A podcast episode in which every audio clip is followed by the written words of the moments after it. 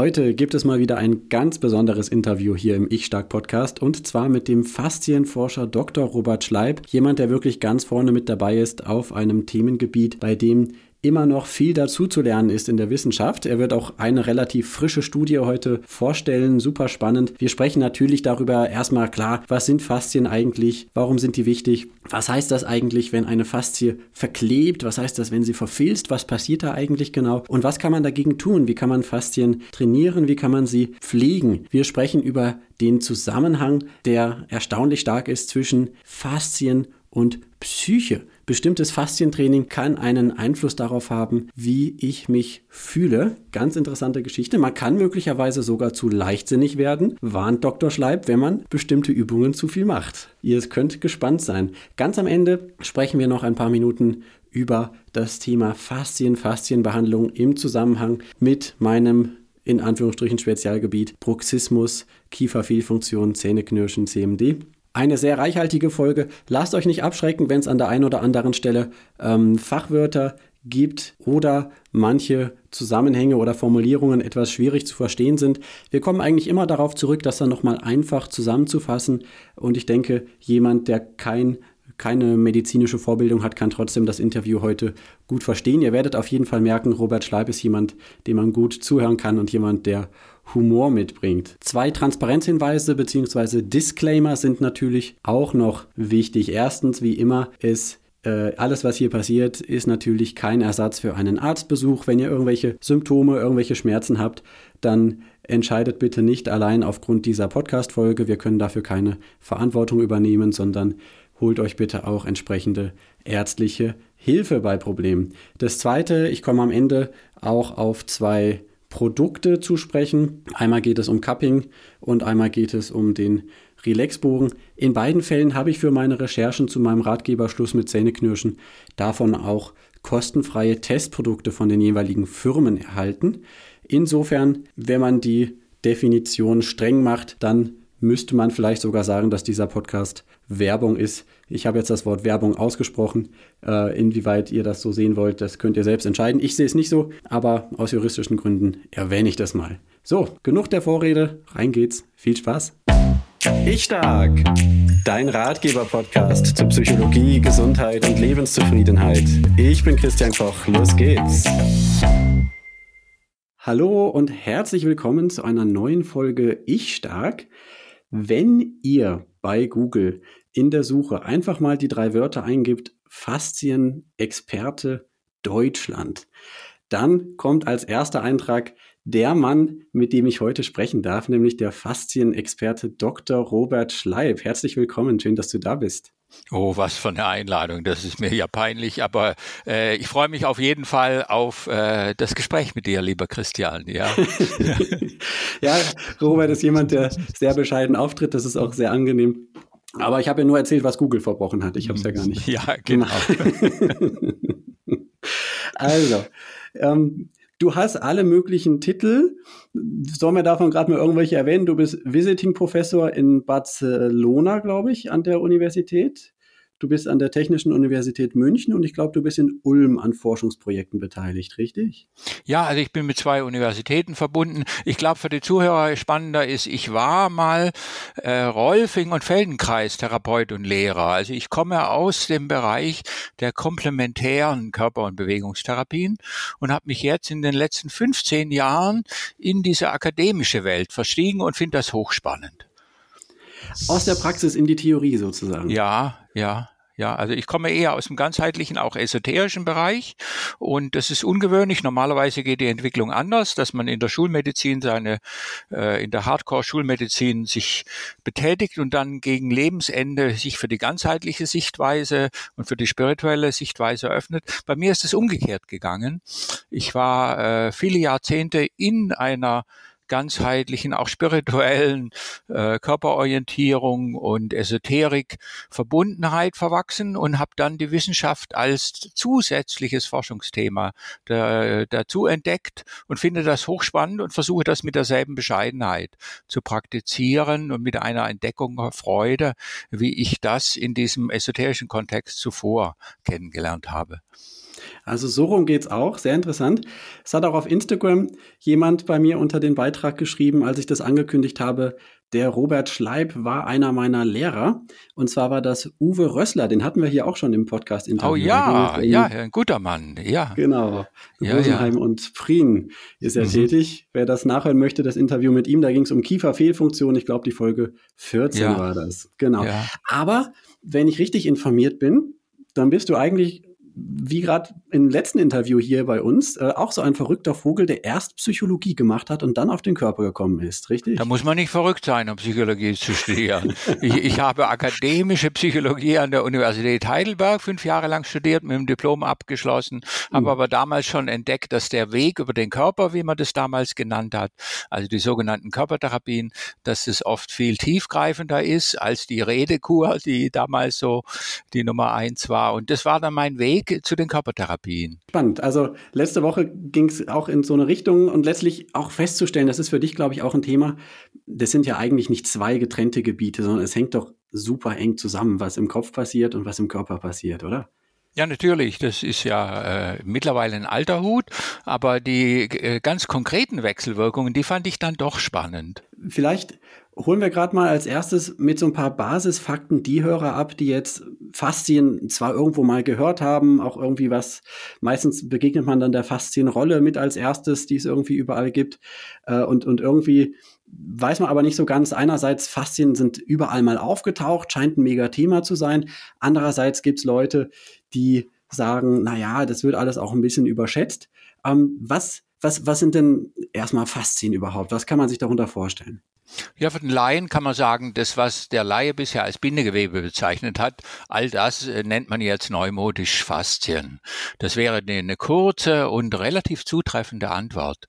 Für den Fachmann, für den Mediziner ist es ein bisschen spezifischer, weil der hat bisher die Knochen auch zum Bindegewebe dazugerechnet. Mhm. Und äh, dann ist äh, das, was wir jetzt fasziales Gewebe nennen, ist nicht alles Bindegewebe, sondern das faserige, kollagene Bindegewebe. Da die Gelenkkapseln dazu, natürlich die Proper Fascia, die eigentlichen Faszien, die es schon immer in der klassischen Anatomie unter dem Namen dazu gab, das sind die Muskelhüllen. Also beim Hühnchen diese milchige, straffe Haut außenrum. Aber auch im Inneren des Muskels das intramuskuläre Bindegewebe. Da gibt's ja so kleine Päckchen und Beutel, so ähnlich wie bei einer Apfelsine, wo eigentlich nur Saft ist, aber die Festigkeit kommt von den vielen Beutelwänden. Und so ähnlich ist es bei den Muskeln, die bekommen im Ruhezustand ihre Festigkeit, ob die wie ein Pudding runterhängen oder hängen oder, oder straffer sind, von den vielen Beuteln des intramuskulären Bindegewebes. Und die rechnet man jetzt eben zu dem modernen Faszienbegriff, der eben synonym ist mit Bindegewebe, so wie der Laie den Bindegewebsbegriff verwendet verwendet. Da gehört auch das intramuskuläre Bindegewebe, aber auch die Gelenkkapseln und Organkapseln und so weiter gehören da mit dazu. Okay, das heißt, es geht nicht nur um das, dieses ganz elastische Gewebe, was man so im Kopf schon mal hat, so beim Hüpfen, was sich dann auch hin und her bewegt und das Hüpfen vereinfacht, sondern Gelenkkapseln stelle ich mir vor, die sind jetzt nicht so elastisch oder liege ich da ganz falsch? Oh, da kommt es darauf an, was du mit elastisch meinst. Mhm. Ähm, äh, Im Alltagsgebrauch meint man mit elastisch dehnbar. Und da wäre ein Kaugummi wäre elastischer als ein Gummiband. In der Sportmedizin, und dann äh, wissen wir auch die Elastinfasern, äh, die es in ganz bestimmten Körpergeweben zum Beispiel häufiger gibt, die sind dehnbarer. Äh, aber fürs elastische Federn brauchst du Elastizität wie ein Hartgummiball, nicht wie ein weicher Schaumstoffball. Mhm. Also wenn du zwei gleich äh, große Bälle auf den Boden fallen lässt, einen weichen Schaumstoffball, den der Laie elastisch nennt, und einen Hartgummiball, den der Sportmediziner elastisch äh, nennt. Der Ball, der am weitesten wieder hochkommt, der also die höchste elastische Rückfederungskapazität hat, und das hat man eben im Hüpfen beim Sport, das ist eben nicht der weiche, dehnbare Schaumball, sondern das ist der Hartgummiball. Also Hartgummi ist elastischer als weiches Gummi. Und da muss man immer fragen, was meint ihr mit elastisch? Meinst du die Rückfederungskapazität, äh, so wie der Sportwissenschaftler, oder meinst du, so wie das die meisten Leute im Alltagsgebrauch meinen, die Dehnbarkeit?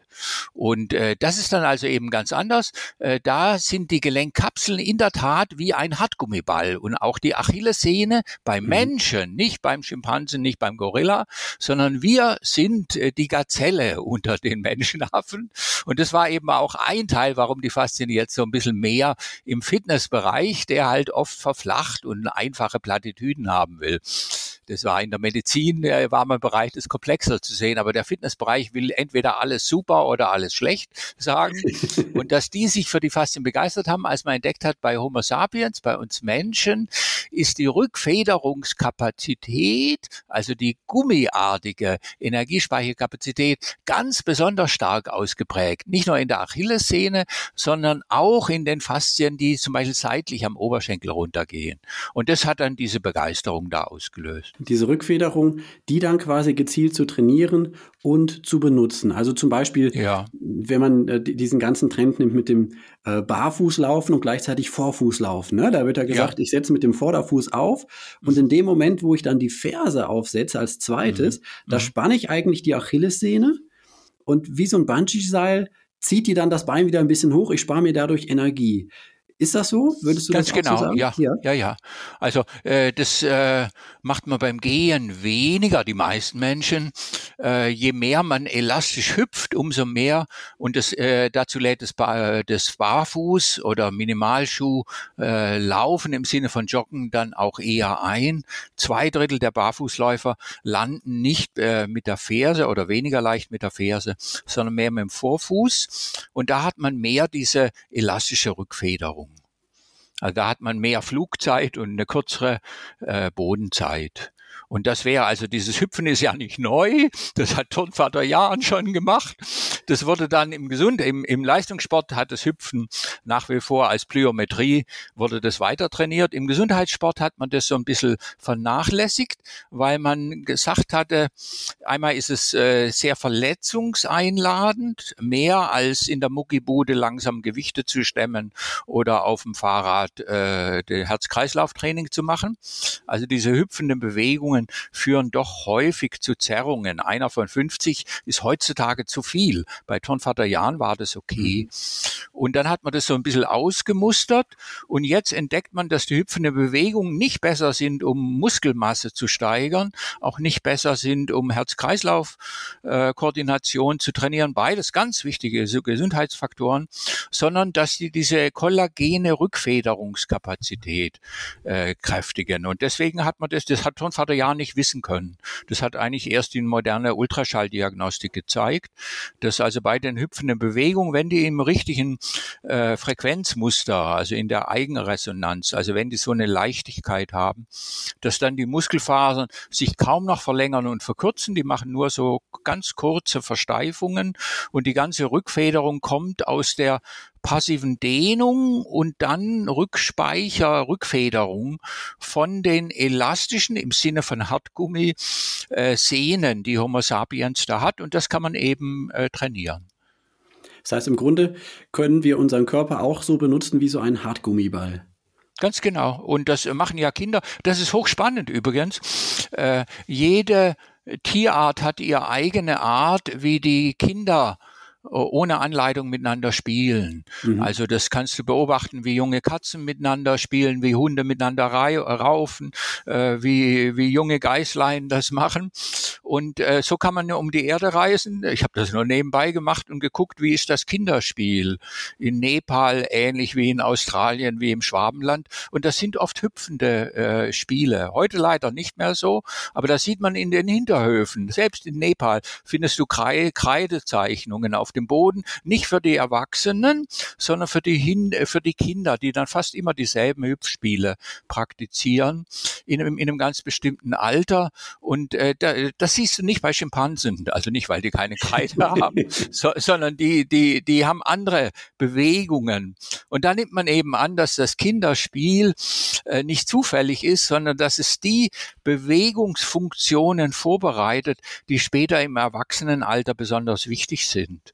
Und äh, das ist also schade, dass man diese hüpfenden Spiele, Gummitwist und äh, Himmel und Hölle und wie das alles hieß, da hat man ja früher Stunden damit verbracht, dass die jetzt so ein bisschen verschwunden sind, auch durch die digitale Kultur.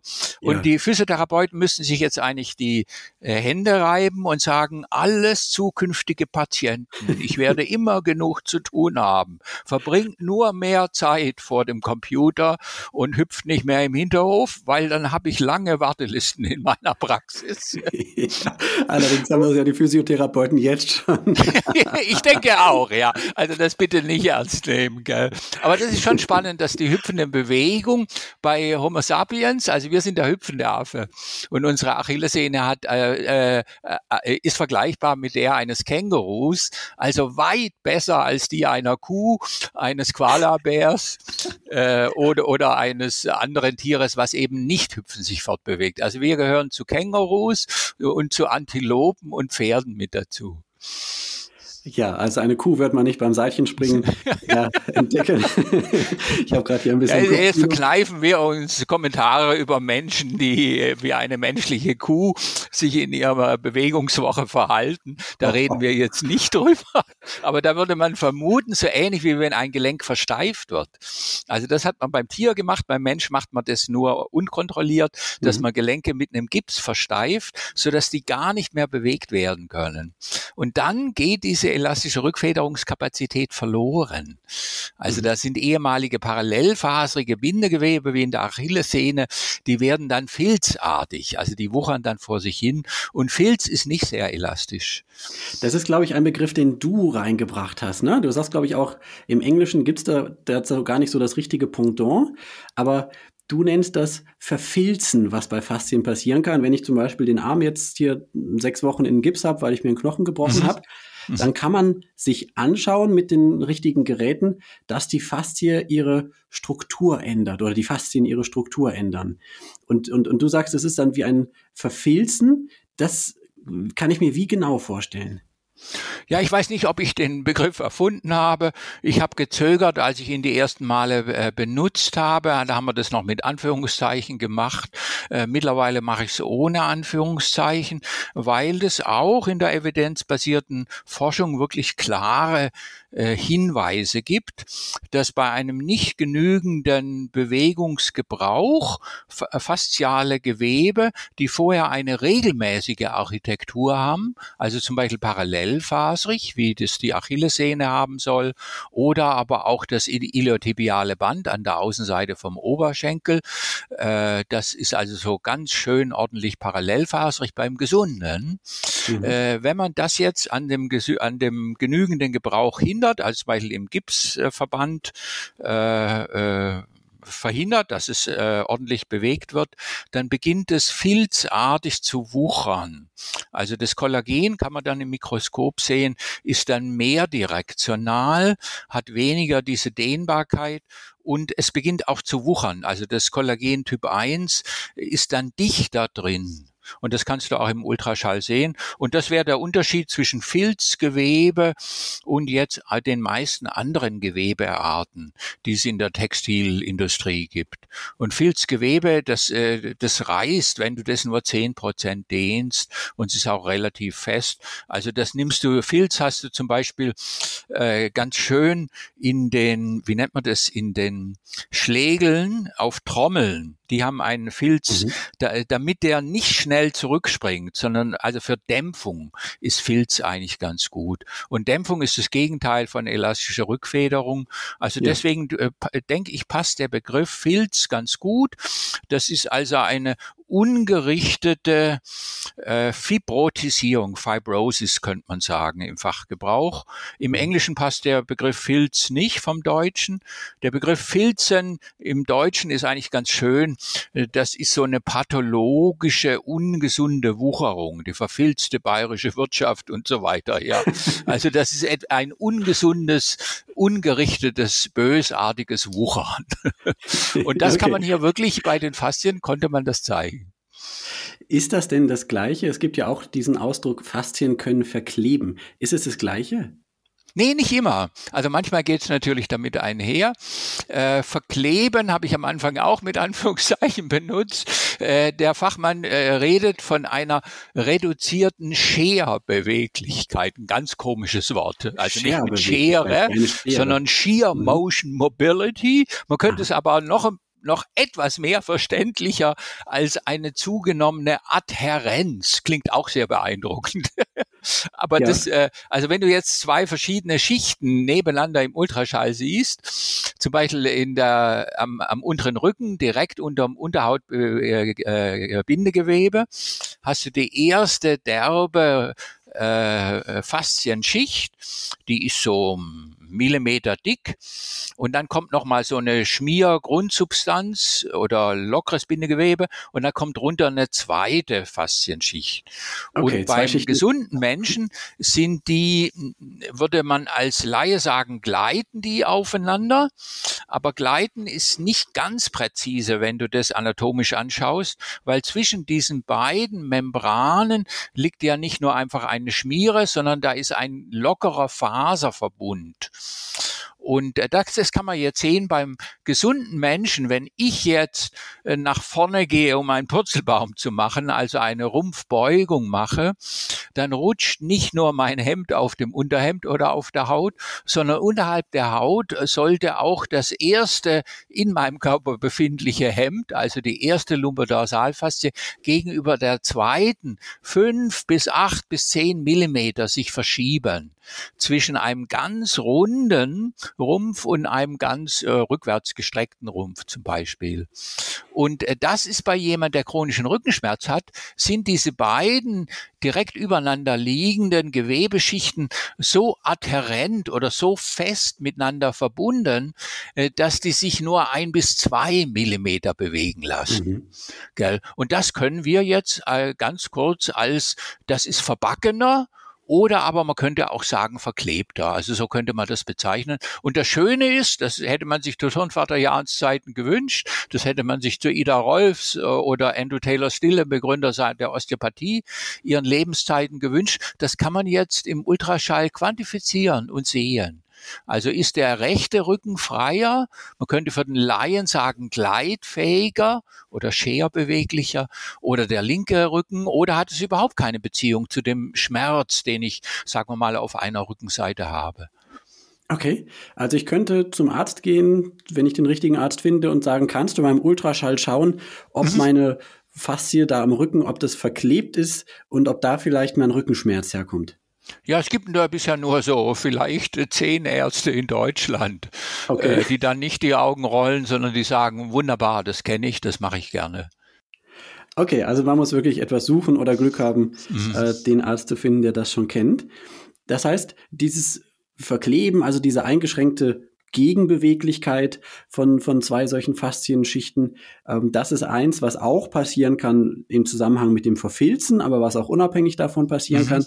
Und das sind, dieses Verfilzen hast du ja beschrieben als so eine Art Strukturverlust, womit auch die Faszie ihre Aufgabe nicht mehr so gut erfüllen kann. Sind das die beiden großen Probleme, die es geben kann bei den Faszien? Oder gibt es da noch was Wichtiges, äh, was man auch noch wissen muss, was da kaputt gehen kann, sag ich mal so? Also du meinst jetzt, äh, dass sie verfilzen und dann das verkleben, ja? Mhm. Ich denke schon, das sind vermutlich die häufigsten Probleme. Vielleicht noch als drittes durch zu einseitige Bewegungen. Also Tennisellbogen zum Beispiel oder jemand, äh, der mehr als drei, viermal die Woche ein halbes Stündchen joggt, sondern fünf, sechs, sieben Mal joggt, die findet man häufiger beim Orthopäden als ein Stubenhocker. Also das ist bei Leuten, die nur dreimal die Woche joggen, die findet man seltener beim Orthopäden als ein Stubenhocker. Aber die äh, exzessiven Leute, das ist nicht exzessiv, also das tut ja gut, jeden Tag zu joggen. Äh, nur kann es für die Achillessehne eine Überforderung sein. Und die sitzen dann relativ häufig beim Orthopäden. Also ich glaube 16 Prozent von den Leuten, die mehr als fünfmal die Woche joggen, sitzen einmal im Jahr mit Achillodinin, also mit schmerzhaften Überlastungsschäden in der Achillessehne äh, und die anderen sitzen wegen Plantarfaszienproblemen oder Patellarsehnen. Also das sind die Überlastungsschäden und das wäre jetzt das dritte. Äh, das ist auch eine leichte Verfilzung, aber eine nasse Verfilzung. Also mhm. da werden einzelne Bindegewebe durch einen zu einseitigen Gebrauch also das passiert dir weniger, wenn du hüpfst und tanzt und jeden Schritt anders machst. Aber wenn du wie eine Maschine immer mit der Kniespitze über der dritten Zehe, weil du meinst, es sei biomechanisch besonders gut, ja, und immer Vorfußlauf und immer die richtige Schrittstrenge. Also so wie wenn der Körper so eine Maschine wäre, ja. Und äh, dann überlastest du einzelne Bindegewebe. Das passiert normalerweise bei bei den meisten Leuten bei 30, 40.000 Wiederholungen pro Woche. Das entscheidet darüber, ob du das mhm. entwickelst. Nicht, nicht, äh, was du am Tag an Wiederholungen hast. Und wenn du dann also 30, 40.000 hast, dann hast du keine Sicherheit, aber eine vermehrte Anfälligkeit für diese nassen Verfilzungen, die mit einer chronischen ähm, äh, Sensitivierung und auch mit einer anfänglichen Entzündung einhergehen. Und das wäre das dritte Muster. Also es wären diese Repetitive Strain Injury, also diese chronischen Arbeitsüberlastungen. Da gehört Tennisellbogen dazu, da gehört Mausarm mit dazu, äh, aber da gehören auch diese Läuferprobleme äh, mit dazu, die jemand hat, der also immer wieder dieselben Bewegungen dazu äh, praktiziert. In Amerika spricht man seit ein paar Jahren von One Joint Injury, äh, One Sports Injury. Finde ich sehr schön, wenn wir beide dazu beitragen können. Also wenn jemand äh, nur einen Sport betreibt, aus verständlichen mhm. Gründen, weil dann kriegt er mehr Lorbeeren. Also wenn du, wenn eins deiner Kinder äh, besonders gut im Tennis ist, mhm. dann förderst du die nicht im Ballett, sondern im Tennis. gell? und, und äh, das ist gut für die Lorbeeren und für die Ehre, aber ist eine Herausforderung für den Körper, weil sie dann viele, viele Stunden in der Woche Tennis spielen und eben weniger schwimmen. Oder Purzelbäume machen. Und da, da sollten wir beide dazu beitragen, selbst wenn man einen Sport hat, wo man gut ist und gerne auf dem Podestchen steht, dass man dann extra mehr als ein Stubenhocker noch Purzelbäume oder Hüpfspiele macht. Ja, sehr gut, auf jeden Fall. Hüpfen, klettern, ganz gute Sachen. Krabbeln ist auch super, sage ich immer wieder. Genau, das Klettern also, ist ja auch im Kommen. Ja. Gell? Und das sollten wir beide unterstützen, die bei der jungen Generation, weil das außer im Leistungsklettern ist es doch äh, direktional unterschiedlicher. Also mal greifst du mehr nach oben, rechts, dann mehr nach links, dann musst du das Knie weiter an die Hüfte hochbringen. Mhm. Also du kommst aus deinem Bewegungsgebrauch des Schreibtischtäters da doch sehr unterschiedlich heraus. Man kann sich jetzt ja das gut vorstellen, wenn du sagst 30, 40.000 Mal eine Bewegung in der Woche, ja. dass das irgendwo dann auch mal zu einer Überforderung führt von einem Gewebe, dass das ja irgendwie alles äh, mitmachen muss. Spielt ja. denn dabei auch eine Rolle? Ich habe natürlich mal schon mal bei, bei YouTube geläuert, was, äh, was erzählst du alles so? Und da habe ich in einem Vortrag also auch gehört, eigentlich äh, also Muskeln, die kann ich quasi irgendwie stufenweise auch äh, trainieren. Ne? Wenn ich nur ein bisschen mhm. was mit den Muskeln mache und die nicht so richtig fordere, dann führt das trotzdem zum Muskelaufbau. Bei den Faszien, die brauchen es aber so richtig. Also da, da hüpfe ich nicht irgendwie im Stehen eine halbe Stunde auf der Stelle. Da passiert nicht viel bei Faszien, sondern ich muss am besten laufen oder halt richtig hüpfen. Und das muss ich aber gar nicht so lang machen, ja. sondern die muss ich halt wirklich auch reizen. Mhm. Und dann äh, passiert Folgendes, äh, so habe ich es verstanden, du darfst mich korrigieren. Es gibt dann quasi kleine ähm, Verletzungen in den Faszien, die werden abgebaut und es wird neues Gewebe aufgebaut. Aber das dauert zwei bis drei Tage. Ja, ja, also da hast du den aktuellen Stand in den letzten Jahren eigentlich ganz gut zusammengefasst. Das gilt vor allen Dingen für das sehnige Bindegewebe. Also das wäre jetzt am Unterbein wirklich die Achillessehne und diese flache Sehnenverlängerung, die wir als Sehnenscheide, nee, Sehnenplatte äh, oder als Aponeurose bezeichnen. Also die, äh, da beginnt das Remodeling nur, wenn du die richtig hoch dosierst, paar Mal belastet. Also nicht viele tausend Mal Male, sondern wenn du 10, 20 Hüpfer am Tag machst, dann werden die dort äh, relativ träge wohnenden Fibroblasten, Bindegewebszellen aus ihrem Dornröschenschlaf rausgerüttelt und ihr wird gesagt, geht zur Arbeit, es gibt was zu tun. Äh, beim intramuskulären Bindegewebe braucht man das nicht. Also du könntest äh, wippen mit den Vorderfüßen auf dem Boden und nur mit den Fersen hoch und runter gehen und dann eine coole Musik dazu hören, dann würde in der Wade äh, würden, äh, würde das Bindegewebe remodelliert werden. Äh, aber deine Achillessehne, selbst wenn du das zehn Jahre lang machst, immer so wippen, da, das, da wäre deine Achillessehne so brüchig und sprödig, äh, spröde wie zuvor oder wie, wie beim Stubenhocker. Also da mhm. musst du mit Körpergewicht, da musst du eine Flugphase haben. Äh, und äh, also de, de, das ist leider so, dass äh, Faszien-Remodeling mehr wie so ein Kippschalter ist. Da gibt's einen On-Off-Mechanismus. Und dann musst du nicht so wie ich ungeduldig an der Ampel, wenn wenn die nicht kommt. Und ich habe schon einmal draufgeschlagen. Und ich habe die Geduld nicht, dass ich dann noch zehnmal hinterher draufschlage in der Hoffnung, dass dann das Grünlicht früher kommt, Bringt sondern nichts. du machst deine zehn, zehn Hüpfer und dann gehst du wieder zurück zum Sofa oder zum Schreibtisch und äh, zwei, drei Tage später machst du wieder deine 10, 20 Hüpfer. Und das ist jetzt, um die Achillessehne zu kräftigen, nicht um die Wadenmuskeln zu kräftigen, wäre das im Moment das beste Protokoll. Okay, es gibt eine sehr sehenswerte Arte-Doku, die werde ich unten drunter verlinken, wer die noch nicht kennt, über Faszien. Da sieht man dich auch Seilchen springen. Das wäre also eine Ach, nett. Ja, ja, genau. genau, also Seilchen springen für die Achillessehne und insgesamt für die Faszien, ja. Sehr gut. Aber da muss man eben aufpassen, ja. ähm, weil ein ganz äh, interessantes Phänomen ist, ähm, diese hüpfenden Bewegungen machen eine andere Psychologie. Also die machen es nicht, aber fördern die. Äh, und zwar mhm. fühlt man sich jugendlicher und die Leute machen mehr Witze und kichern mehr und werden leichtsinniger im doppelten Sinne blö blöderweise. Also es hat eine äh, antidepressive Stimmung. Man nimmt sich und andere Leute nicht mehr ganz so wichtig und ernst, aber man wird auch leichtsinniger im Sinne von, was man sich, im Sinne von mangelnder Vorsichtigkeit. Und das ist etwas, was äh, dazu geführt hat, dass die Turnvater Jahn Klappmesser, Schwungübungen und Hüpfübungen, dass die danach wieder runtergeschraubt wurden, weil doch äh, häufig dann Leute plötzlich sagen, wow, ich kann's ja wieder und ich bin ja noch, ich bin ja noch gefühlt 20 und dann hüpfen die da und dann sterben die nicht an so einer Zerrung, die sie kriegen, aber es wirft sie dann vier, sechs Wochen lang äh, humpeln die dann rum, bevor sie wieder hüpfen können. Und das ist also eine interessante Herausforderung, äh, diese Leichtsinnigkeit, äh, die bei solchen äh, Bewegungen gefordert ist, die muss man unbedingt ergänzen mit so einer freundlichen, achtsamen äh, äh, Körperaufmerksamkeitsschulung und nicht mit einem Ich kann es besser als mein Nachbar.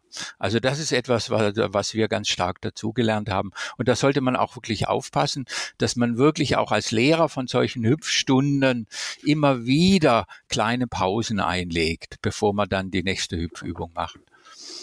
Okay, also wer jetzt äh, vom Charakter her eher hm, schwermütig ist, der wird wahrscheinlich ein bisschen weniger davon betroffen sein. Und wer aber ähm, an uns für sich eh schon so eine Tendenz hat, so etwas zu locker drauf zu sein, dem nimmt das Hüpfen möglicherweise zusätzlich noch was von seiner Ernsthaftigkeit, die er eigentlich brauchte als Gegenstück. ja, ja, das ist schon spannend, gell? Also das ist ein ganz anderes Gebiet, da gibt's noch relativ wenig.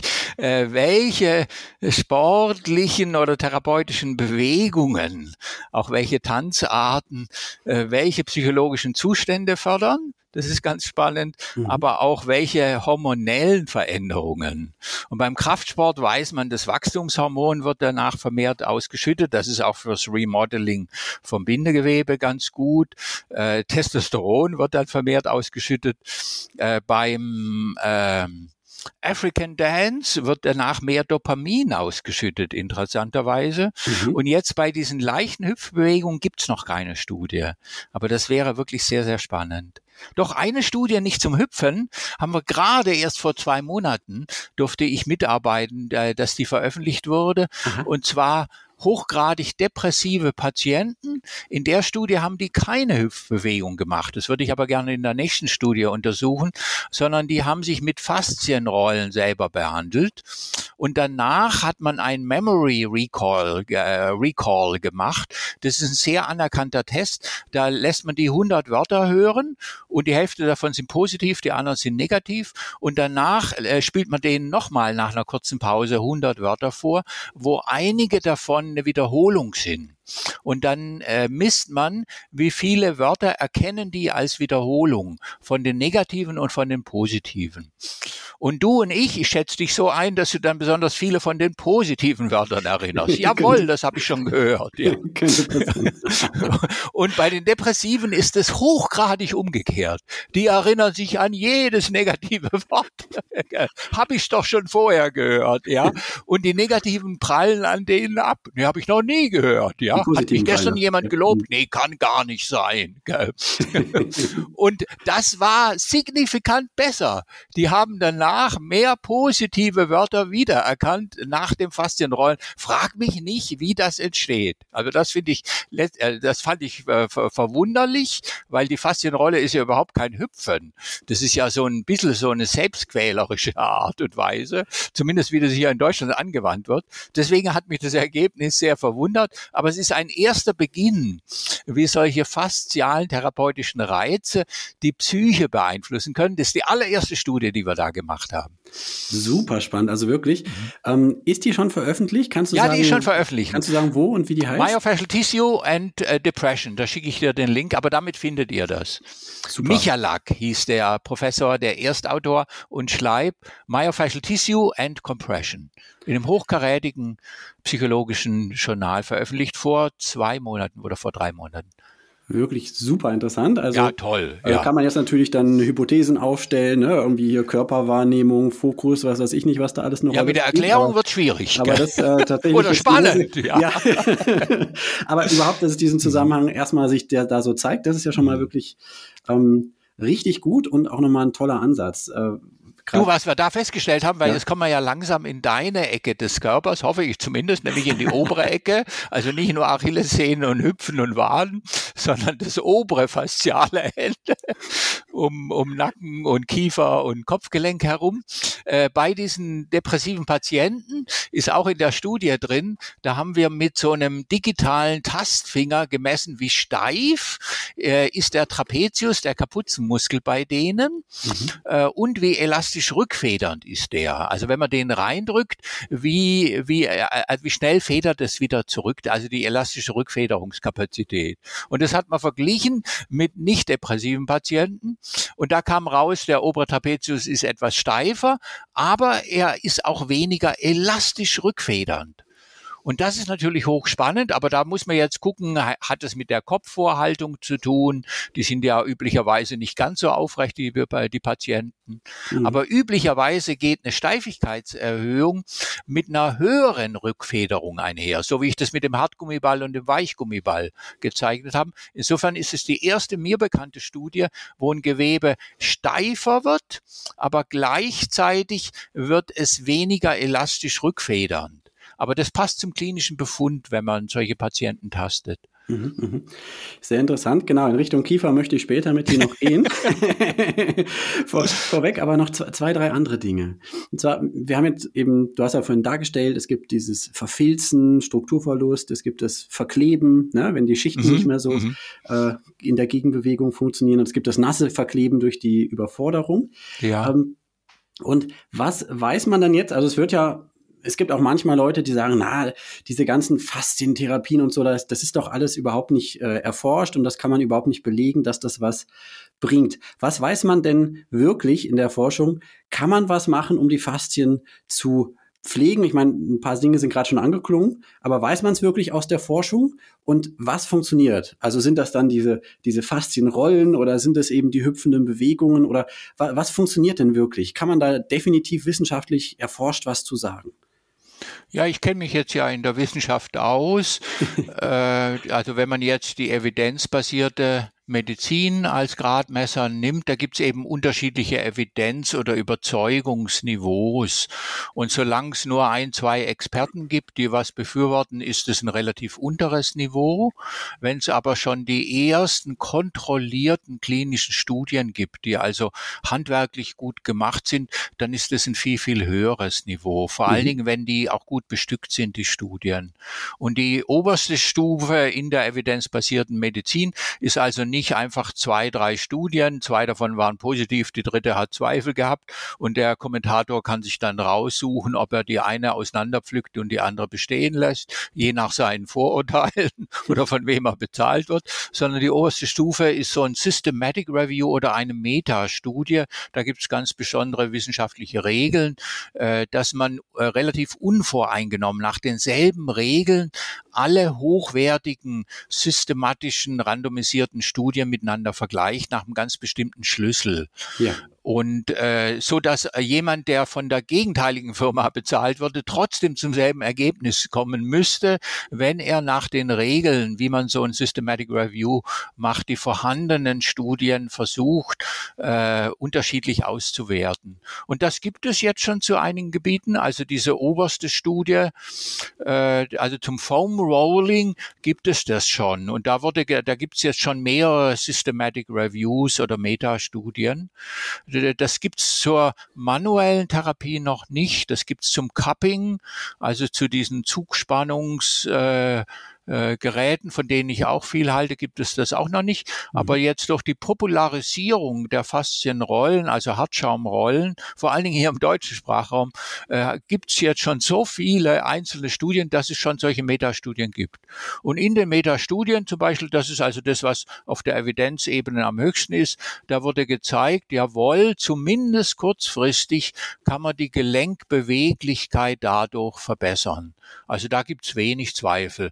Und das Zweite ist, äh, der Muskelkater nach intensivem Sport, der wird auch dadurch etwas reduziert. Okay. Also das kann man auf jeden Fall dazu sagen. Dann, aber ich finde eigentlich spannender jetzt äh, andere Gebiete und da gibt es einzelne Studien, aber das ist ein Evidenzniveau weiter unterhalb. Also gut gemachte randomisierte Studien, sowohl Tierversuche als auch bei Menschen. Also im Tierversuch zum Beispiel äh, haben Kollegen von uns wirklich handwerklich astrein wissenschaftlich gearbeitet, haben die bei Labortieren solche Adhäsionen, solche Verklebungen, postoperative Verklebungen im Bauchraum hergestellt hergestellt, wie man das bei vielen äh, Bauchoperationen auch beim Menschen hat.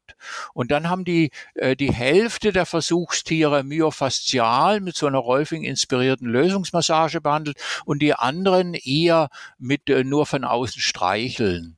Und äh, das war also handwerklich gut gemacht und da kam eindeutig raus, bei den myofaszial behandelten äh, Tieren waren danach wesentlich weniger Adhäsionen im Bauchraum da. Mhm. Das ist bisher nur im Tierversuch gelungen, auch nur interessant bei frischen Adhäsionen. Dieselben Forscher haben es dann versucht, die Adhäsion ein paar Wochen lang unbehandelt bestehen zu lassen und sie dann zu lösen, ist ihnen nicht gelungen blöd. Gell? Aber bei mhm. Frischen ist es ihnen gelungen. Und da gibt's jetzt eine neue Studie, auch blöderweise, also von, von mir bedauerlicherweise kommentiert, äh, nur mit Foam Rolling, also mit der Faszienrollenbehandlung, äh, dass die Adherenz, die Verschieblichkeit zwischen den beiden von mir im Eingang beschriebenen Rückenfaszien, dass die nach dem Faszienrollen Selbstanwendung, dass die deutlich größer war. Ob das nachhaltig ist, wissen wir nicht, aber das war eine gut gemachte Studie, die hier an der Universität Osnabrück gemacht wurde, die kann jeder auch einsehen und wiederholen. Also von daher, man kann Faszien verändern. Aber wie ich mhm. gleich sagte, in manchen, in äh, manchen Fällen nicht. Zum Beispiel bei den älteren äh, äh, postoperativen Adhäsionen im Tierversuch, da war es nicht möglich. Heißt es eigentlich, dann sollte man möglichst schauen, dass es dazu gar nicht kommt. Also wenn ich sechs ja. Wochen einen Gips am Arm habe, ja. dann ist es vielleicht schon zu lang. Ja, Oder es ist umso schwerer, je länger der mhm. besteht. Gell? Die versuchen das jetzt äh, dann mit nachhaltigeren Behandlungen zu machen. Äh, also dass sie solche alten Adhäsionen im Tierversuch vielleicht doch lösen können. Dass sie dann nicht nur einmal am Tag behandeln, sondern zweimal behandeln. Äh, dass sie eine längere Behandlungszeit im Sinne von Wochen machen, bevor sie das untersuchen. Also aber man könnte daraus schließen, äh, je länger die Adhäsionen, die Verklebungen, die Vernarbungen bestanden haben, umso schwieriger, also nicht absolut unmöglich, aber umso schwieriger ist es, die wieder zu lösen. Okay. Also quasi Rolfing im Tierversuch schon mal als hilfreich erwiesen. Ja, da gibt es einen ja. ganz tollen, nicht tollen, aber ich finde ihn mental stimulierenden Ansatz. Ähm, dieselbe Forschergruppe Geoff Bove und Susan Chappelle, die haben schon vorher äh, zu äh, Manipulationen gemacht. Oder in der einen Studie haben sie es gleichzeitig gemacht. Die haben ihre Labortiere das waren diese üblichen Ratten, die wir auch im Labor haben. Die werden also gesund gehalten und so weiter. Die haben sie so trainiert, dass die einen Tennisellbogen kriegten. Wie macht man das? Man baut einen Futterapparat, wo die mit einer komplizierten Handbewegung erst nach rechts kippen, dann nach unten und dann wieder nach rechts oder sowas, kleine Futterkügelchen rauskriegen. Und dann werden sie auf FDH gesetzt. Das heißt, die sind eigentlich sehr gesund, weil sie weniger futtern als normal. Und das verlängert ja das Leben und ist fürs Gehirn gut. Aber die sind natürlich ständig hungrig und dann holen sie sich tausendmal am Tag, das können sie beliebig oft machen, diese kleinen Futterkügelchen raus. Ja. Mhm. Und da muss man ein paar Wochen warten und dann kriegen die alle so einen Tennisellbogen. Und äh, dann hat man die Hälfte von denen myofaszial behandelt, bevor sie einen Tennisellbogen kriegen. Also währenddem die diese Arbeitsüberlastung praktiziert haben. Und äh, die waren dann weniger anfällig dafür. Und das finde ich jetzt hoch, äh, hoch äh, also wenn wenn du als Bill Gates, nein, das ist der falsche Name, aber wenn du irgendwelche Arbeiter ausbeuten willst, dass die noch mehr Bewegungen pro Tag am Fließband machen können, ohne Tennisellbogen zu kriegen, dann würdest du sagen, myofasziale Massage kurz bevor sie schlafen gehen, dann können die 50.000 Wiederholungen machen ohne dass die wegen Tennisellbogen ausfallen. Also blödes Beispiel. Besser wäre es, deine Freundin schleppt dich auf den Jakobsweg, auf den sie trainiert hat, du aber nicht, damit ihr jeden Tag sechs Stunden in der herrlichen Sonne über die Alpen wandert, barfuß oder auch nicht. Und du hast Sorgen, ob das gut geht. Und äh, da würde ich dann mit myofaszialen Stimulation schon vor der äh, Wanderung anfangen. Und das ist also ein ganz spannendes Gebiet. Oder aber wenn ich eine Blinddarmoperation nächste Woche am Donnerstag hätte, dann würde ich vier Tage vorher zu einem unsensiblen Rolfing-Therapeuten gehen oder FDM-Therapeuten und sagen, behandel mir das Gebiet, was am Donnerstag nächste Woche richtig mit dem Skalpell verletzt wird, mach schon mal so kleine Mini-Verletzungen, so blaue Flecken daran dann trainiert man diese Wundheilungszellen oder Remodeling, äh, äh, Reparaturzellen, Aha. die trainiert man schon. Und das hat sich jetzt im Sportbereich, das war ein großes Geheimnis von den kanadischen Leichtathleten. Die hatten immer eine Lösungsmassage am Tag vor dem Wettbewerb gemacht und dann haben die Sportler aber nur relativ flach, äh, die hatten keine Bestzeiten und äh, weil das Bindegewebe und die Psyche zu entspannt war oder was auch immer. Und jetzt machen sie eine relativ kräftige, äh, an der Schmerzgrenze verbleibende myofasziale Zwei-Stunden-Behandlung vier Tage vor dem Wettbewerb und die rennen wie eine Pistole. Also das wird, ich will nicht wie eine Pistole rennen, aber ich will die Blinddarmoperation, wenn ich eine hätte, möglichst gut regenerierend überstehen.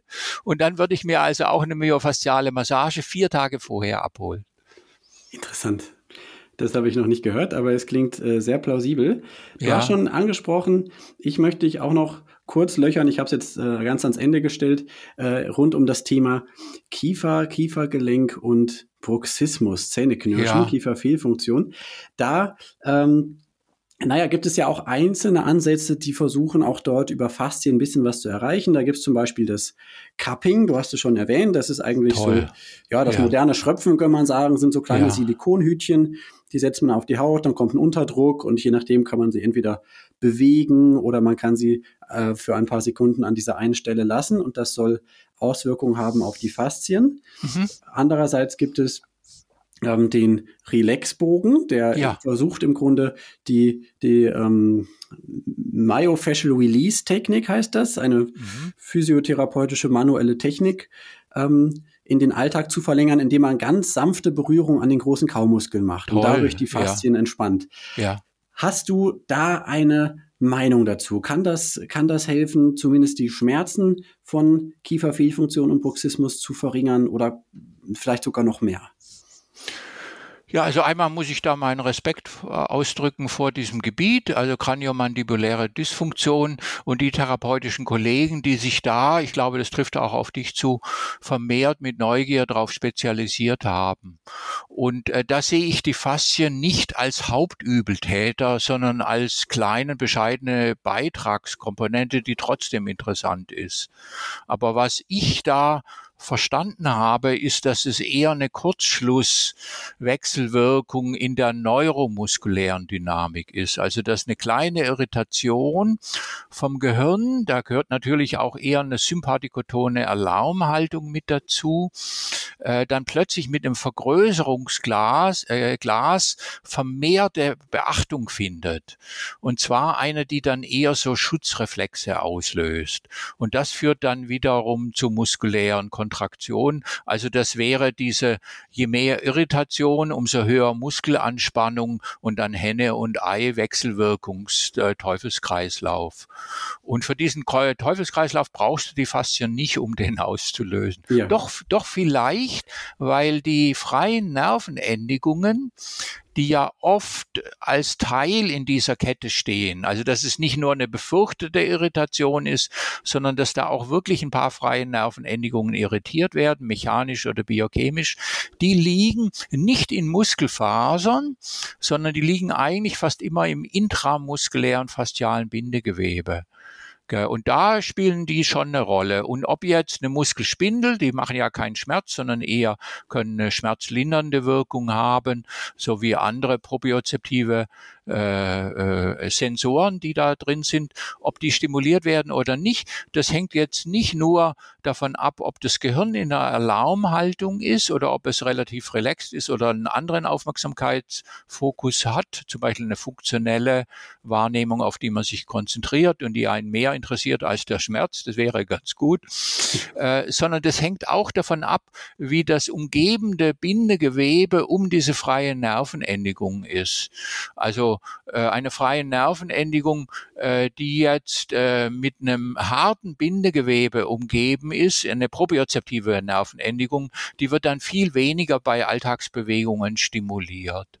Und von daher könnte die Verfilzung vom intramuskulären Bindegewebe schon ein wesentlicher Bestandteil auch in dem Kreislauf sein. Aber in erster Linie denke ich, dass das eine Wechselwirkungshochschaukelung ist zwischen äh, einer Sensorik, die, in, die leicht irritiert ist. Das kann dann ein Kieferbiss, der ein, ein Hundertstel Millimeter rechts anders ist als links ist. Beim normalen Menschen, der nicht in einer Alarmhaltung ist und der mit Aufmerksamkeit sich dem Kind in seinen Armen zuwendet oder der barfuß durch den englischen Garten schockt, den juckt es nicht, wenn der Kiefer 100 Millimeter anders ist. Den juckt es auch nicht, wenn das rechte Bein fünf Millimeter kürzer als das linke ist. Aber wenn dein Gehirn keine funktionelle, Neugier stimulierende, propriozeptive Aufmerksamkeitsfokussierung hat oder so einen wunderbaren Finger von einem Therapeuten, der dich sanft berührt, dann geht ja deine ganze nicht alarmorientierte, nicht schutzreflexorientierte, sondern positive, oh, was ist denn das Spannendes, der Finger hier an meiner Schläfe. äh, also wenn du so einen anderen Aufmerksamkeitsfokus gibst, dann durchbrichst du diesen Teufelskreislauf. Mhm. Und da finde ich jetzt die von dir erwähnten Therapien, bei denen eigentlich immer fasziale propriozeptive Nervenendigungen zusätzlich flüsternd oder auch denen stimuliert werden und dadurch von dem Schmerzkreislauf ablehnen, äh, ablenken, die finde ich wunderbar. Mhm. Mensch, war das ein langer Satz, ja. Aber grammatikalisch einwandfrei, Robert. Wunderbar. Kann man nicht sagen. Genau. Also so, ich würde tatsächlich auch denken, dass äh, Faszien jetzt mal ursächlich nicht die, sicherlich nicht die große erste Rolle spielen oder so. Ja. Aber eben, äh, es verspannen sich ja doch Faszien und Muskeln miteinander und entspannen sich auch miteinander. Ja. Das kann man schon sagen, oder? Und ähm, wenn ich eben durch, durch Cupping eben oder durch den Relaxbogen oder ähnliche Dinge, Selbstmassage vielleicht, es dann schaffen kann, die Faszien im äh, Kaumuskelbereich zu entspannen, dann wird sich das auch, auch eine Entspannung auf die Kaumuskeln mit auswirken und es senkt eben auch den Schmerz. Und da wiederum ist es ja schon so, Schmerz macht wieder auch Stress, macht wieder auch mehr Bruxismus. Ja. Und dann sind wir in diesem Teufelskreis. Ne? Das heißt, das wäre schon eine Stelle, wo ich zumindest so etwas vorsichtig, vielleicht ist nicht so mit großer Wucht den Teufelskreis unterbrechen ja. kann, aber zumindest äh, den, den ein bisschen reduzieren kann. Das ist ja ein spannendes Thema jetzt in der manuellen Therapie und auch in der Physiotherapie. Früher haben wir dieses Teufelskreis-Modell eigentlich für alles zu Rate ziehen wollen. Also zumindest wir Rolfer und Feldenkreiser, wo ich herkomme. Also wenn der rechte Nacken wehtut, dann haben wir getastet, bis wir einen verhärteten Bereich finden. Und dann sagen wir, da sitzt es, ja. Und dann haben wir die weich massiert oder durch Bewegung weich gekriegt. Und wenn dann der Schmerz auf, äh, besser war, dann sagen wir, ja, wunderbar. Das ist eine Bestätigung, dass also diese Steifigkeits Erhöhung äh, zu dem Übel beigetragen hat. Und das scheint interessanterweise für das obere Ende vom Körper häufiger zuzutreffen als zum Beispiel für den unteren Rücken. Mhm. Also die Forschung in den letzten 10, 15 Jahren hat, ge hat gezeigt, dass bei Rückenschmerzen die Seite, wo der Schmerz vermehrt ist, wenn die also rechtsseitig mehr ist als links, dass da der Multifidus eher verkümmert und zu wenig Tonus hat. Und äh, äh, da gibt's also das Umgekehrte, dass es ganz bestimmte Muskeln gibt, äh, den Multifidus, also den innersten Rückenmuskel oder den Transversus abdominis, das ist der innerste seitliche Bauchwandmuskel, äh, mhm. die sind beim Schmerz, bei schmerzhaften Zuständen zu schlaff Gell? Okay. Und, mhm. und das ist eine ganz spannende andere Dynamik. Aber beim oberen Ende hat sich das doch bestätigt, das alte Modell. Da gibt es auch eher diese Triggerpunkte. Also das sind so regionale, tastbare Verhärtungen, die dann an der, an der schmerzhaften Seite, also rechts oder links, auch eher tastbar auffindbar sind. Gell? Und von daher, das finde ich schon spannend. Also da ist eher das Schmerzmodell, so wie du es beschrieben hast, scheint da nach wie vor in der Mehrheit der Fälle zuzutreffen. Und dann ist natürlich die tolle Frage, über welchen therapeutischen Ansatz, faszial oder mental, Fantasiereisen oder Wärmebehandlungen oder Cupping, kann ich zu einer muskulären Relaxation, das wäre das eine Ende, beitragen, oder aber auch zu einer mentalen Entspannung im Sinne von aus der Alarmhaltung rauskommen. Mhm. Mhm. Okay. Super, vielen Dank für die Einschätzung. Ich habe zwar noch 500.000 Fragen, aber die Zeit ist nun einmal begrenzt und darum kommen wir zum Ende. Gibt es zum Abschluss noch was? Wir haben jetzt eine ganze Reihe von Themen angesprochen, wo du sagst, das möchtest du noch mal ergänzen, das ist zu kurz gekommen oder das wäre vielleicht die kurze, knackige Botschaft, die du einfach noch mal mitgeben möchtest. Ja, unsere Abteilung an der Universität Ulm, mittlerweile sind wir auch an der Technischen Universität hier in München. Wir haben uns vermehrt auch auf die Verbindung zwischen autonomen Nervensystemen und Faszien konzentriert. Mhm. Und das ist also eine ganz spannende Verbindung. Da ist es uns gelungen zu zeigen, jawohl, es gibt bestimmte Bindegewebszellen, die zu so einer faszialen Versteifung, die ist ja eher nachhaltiger als eine muskuläre Versteifung. Eine muskuläre Versteifung kann man äh, relativ schnell in paar Minuten oft lösen. Fasziale Versteifungen kann man nicht in paar Minuten lösen. Äh, und dass die wirklich beeinflusst wird äh, durch stressassoziierte Botenstoffe. Und das finde ich also eine wunderbare oder hochinteressante Wechseldynamik. Also die Faszien sind sehr, sehr reichhaltig innerviert, vor allen Dingen die Faszien direkt unter der Haut. Und der reichhaltigste Rezeptor sind nicht die Muskelspindeln, sind auch nicht die nozizeptiven, also potenziell Schmerz, äh, äh, äh Schmerzwahrnehmenden? Schmerz, äh, also mit Schmerzwahrnehmung assoziierten mhm. freien mhm. Nervenendigungen. Ich habe deswegen gezögert, weil Schmerz entsteht nicht in der Peripherie, das gehört in, im Gehirn. Ja, ja. Aber man sagt Nozizeption, also dass sie eine potenzielle Gewebeschädigung weitermelden. Und ob mhm. das Gehirn dann Schmerz empfindet, das hängt ja von ganz anderen Dingen ab. Aber jedenfalls die freien Nervenendigungen, die mit Nozizeption, also mit äh, Gewebeirritation assoziiert sind, die sind auch nicht am häufigsten, sondern am häufigsten sind die sympathikotoren Nervenendigungen. Das ist bei weitem der häufigste Faktor. Und das ist ganz spannend. Was machen die da? Also der Sympathikus, der Nerv, der für Erregung zuständig ist. Ja, also was machen die da? Äh, die, die sind einerseits für die Mikrozirkulation zuständig, ein ganz spannender Faktor. Also wie die ganz, ganz haarkleinen Blutgefäße, ob, ob das stagniert oder ob da ständig kleine Wässerchen plätschern. Und dann mhm. bist du viel gesünder. Also das wird von dem Sympathikus, vom autonomen Nervensystem beeinflusst. Und das kann man auch therapeutisch unterstützen durch Cupping oder, oder durch Massagen oder auch durch Wärmebehandlung. Aber es scheint auch äh, viele sympathische Nervenendigungen zu geben in den Faszien, die nicht mit der Mikrozirkulation zu tun haben. Und das ist im Moment die große Frage, was haben die für eine Funktion? Vermutlich interagieren die mit dem Immunsystem. Und das hat dann mit dem Einfluss auf die entzündliche, also ob du je älter du wirst, umso entzündlicher von der Biochemie wirst, was leider bei den meisten Menschen der Fall ist. Und dann mhm. wird man anfällig für chronische Schmerzen, für Herz-Kreislauf-Krankheiten und auch für Krebserkrankungen oder ob du so einen neutralen pH-Säurezustand, also eine weniger entzündliche Biochemie hast. Das scheint vom Sympathikus vermutlich mit reguliert zu werden. Also auf jeden Fall hochspannend. Okay, und da kann man möglicherweise in manchen eurer Veröffentlichungen auch schon was zu nachlesen. Jedenfalls da seid ihr dran und bringt die Forschung voran, dass wir da in ein paar Jahren noch mehr wissen als heute. Mhm. Und da und, äh, ja. können wir auch noch mehr zusammenarbeiten, weil wie jetzt Bruxismus mit autonomem Nervensystem gekoppelt ist, da habe ich nur Vermutungen, aber da kannst du sicher ganze Podcasts darüber erzählen. ähm, das können wir nochmal außerhalb vom Podcast dann nochmal schauen.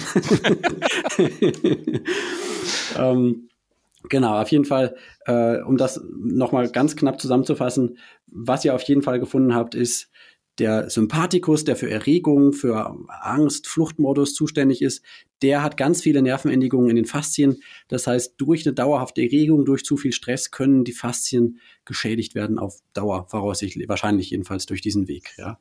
Ja, und mhm. dann vermutlich auch äh, in dem temporomandibulären äh, Bereich.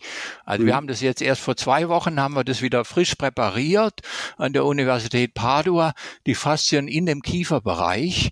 Und die Muskeln sind ja da relativ dünn und die meisten Muskeln in dem Gesichts- und Kieferbereich sind eigentlich Faszienspanner und nicht an Skeletten, an, an, an Knochen ziehend.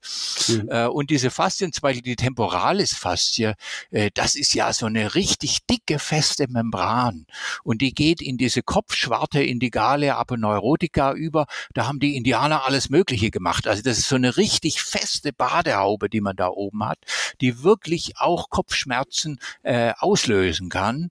Und wenn das jetzt, diese Festigkeit von der Badehaube, die du da oben hast, oder die verlängerte Badehaube in die Temporalis, in diese Schläfenfaszie oder aber auch in die Nackenfaszie, wenn die durch chronischen Stress beeinflusst werden kann, dann macht es natürlich natürlich Sinn, dass man nicht allein mit einer Faszienrolle, sondern mehr auch mit solchen ganzheitlich übers vegetative Nervensystem arbeitenden Entspannungstherapien unbedingt da auch vorgehen sollte.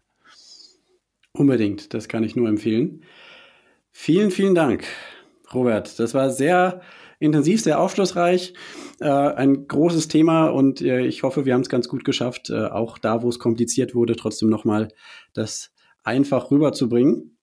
Ähm, sehr spannend mit jemandem zu sprechen, der da wirklich in der Forschung an der Stelle tätig ist, wo einfach was passiert, wo man wirklich was Neues noch entdeckt, was einen Einfluss auf unsere Gesundheit hat auf die nächsten Jahre. Ähm, ich fand auch gerade diese Studie sehr interessant mit den Depressiven und den äh, Schaumrollen. Super ja, spannend. Ja, das ist doch spannend, ja. Also das ist wirklich hochinteressant. Genau. Ja, für jetzt bleibt mir aus Zeitgründen leider nur noch zu sagen, vielen, vielen Dank und äh, lass uns gerne in Kontakt bleiben. Wenn seitens Hörer irgendwelche Fragen sind, gerne einfach an mich schreiben. Liebe Grüße und vielen Dank auf jeden Fall auch fürs Zuhören. Und bis zum nächsten Mal wieder bei Ich Stark. Ciao, ciao. Bis dann. Ich finde das Thema Bruxismus und Faszien hochspannend und freue mich auf mehr. Das freut mich auch. Ich Stark. Die Vorschau. Vielen Dank fürs Zuhören. Erzählt gerne weiter von dem Podcast, damit er möglichst viele Menschen erreicht und macht andere darauf aufmerksam, für die entweder dieses heutige Thema oder auch der Podcast inter insgesamt interessant sein könnte. In den nächsten Wochen erwarten euch eine ganze Menge wirklich spannende, hochwertige Gespräche und Interviews. Ich habe da eine ganze Reihe von Zusagen bekommen, was mich sehr freut. Und ich gebe euch mal einen kleinen Ausblick. Dr. Uso Walter, ein ganz bekannter, in Anführungsstrichen umtriebiger HNO-Arzt, der sehr, sehr viel Aufklärung macht rund um Tinnitus und andere Themen. Wir werden über sein Buch sprechen, Zu viel um die Ohren, welche Auswirkungen Stress auf die Ohren hat. Ähm, ein sicherlich unterschätztes Thema. Wer auch immer da was mit zu tun hat, mit Tinnitus, Ohrenschmerzen und so weiter, wird da zweifellos nochmal ein paar gute Anregungen bekommen. Ich werde mit Dr. Ursula Manunzio sprechen über das Thema Herzgesundheit. Ihr kennt sie vielleicht noch, wenn ihr es gehört habt, aus der Folge über gesunde und schmerzfreie Füße. Jetzt hat sie ihr zweites Buch veröffentlicht. Ebenfalls ihr zweites Buch veröffentlicht hat Silke Weinig, Coach, Kompetenztrainerin aus der Schweiz. Ganz am Anfang hatten wir sie hier zu Gast, Folge 3, Umgang mit schwierigen Menschen. Und jetzt hat sie ein Buch veröffentlicht, Einsamkeit überwinden, Freunde finden. Megathema, gerade in den Großstädten gibt es enorm viele einsame Menschen in unserer Zeit. Äh, wer selber in seiner Umgebung nicht so hat, der glaubt es gar nicht, aber es ist sehr, sehr verbreitet und ja, ein leider ein viel zu großes Thema, aber ein wichtiges Thema. Und Silke ist ja auch eine echt interessante und humorvolle Gesprächspartnerin. Also es wird sicherlich auch wieder ein sehr, sehr spannendes Interview. Außerdem auch wieder eine Zusage bekommen von Christian Thiel. Wir hatten ihn schon mal hier zu Gast, da ging es um das Thema Finanzen, Aktien und Psychologie. Ich glaube, das war die Folge 11. Und das ist ja eigentlich sein zweites Thema, zu dem er später gekommen ist. Das erste Thema, beziehungsweise die ersten beiden sind ja Single-Beratung und Paarberatung. Da kommt er ja eigentlich her. Und jetzt bringt er ein Buch raus, Generation Beziehungsstark. Warum die Liebe immer wichtiger und besser wird. Einfach ein unverbesserlicher Optimist, der Christian. Da werde ich mit ihm drüber sprechen. Bin sehr gespannt, ähm, was ich und wir da alles dann lernen. Wenn ihr dazu irgendwelche Fragen habt zu irgendwelchen dieser Themen, schreibt mir gerne info at ichstark.com oder auch per Kommentar in den sozialen Medien bei Instagram oder Facebook ichstark.podcast. Da findet ihr mich auf jeden Fall und ich bringe immer gerne Hörerfragen mit rein. Jetzt aber wirklich genug. Ich glaube, die heutige Folge ist sowieso relativ lang. Vielen, vielen Dank für euer Ohr. Vielen, vielen Dank für eure Zeit, euer Interesse. Ich wünsche euch alles Gute bis zur nächsten Folge. Hoffe, wir hören uns wieder. Macht's gut. Bis dahin. Ciao, ciao.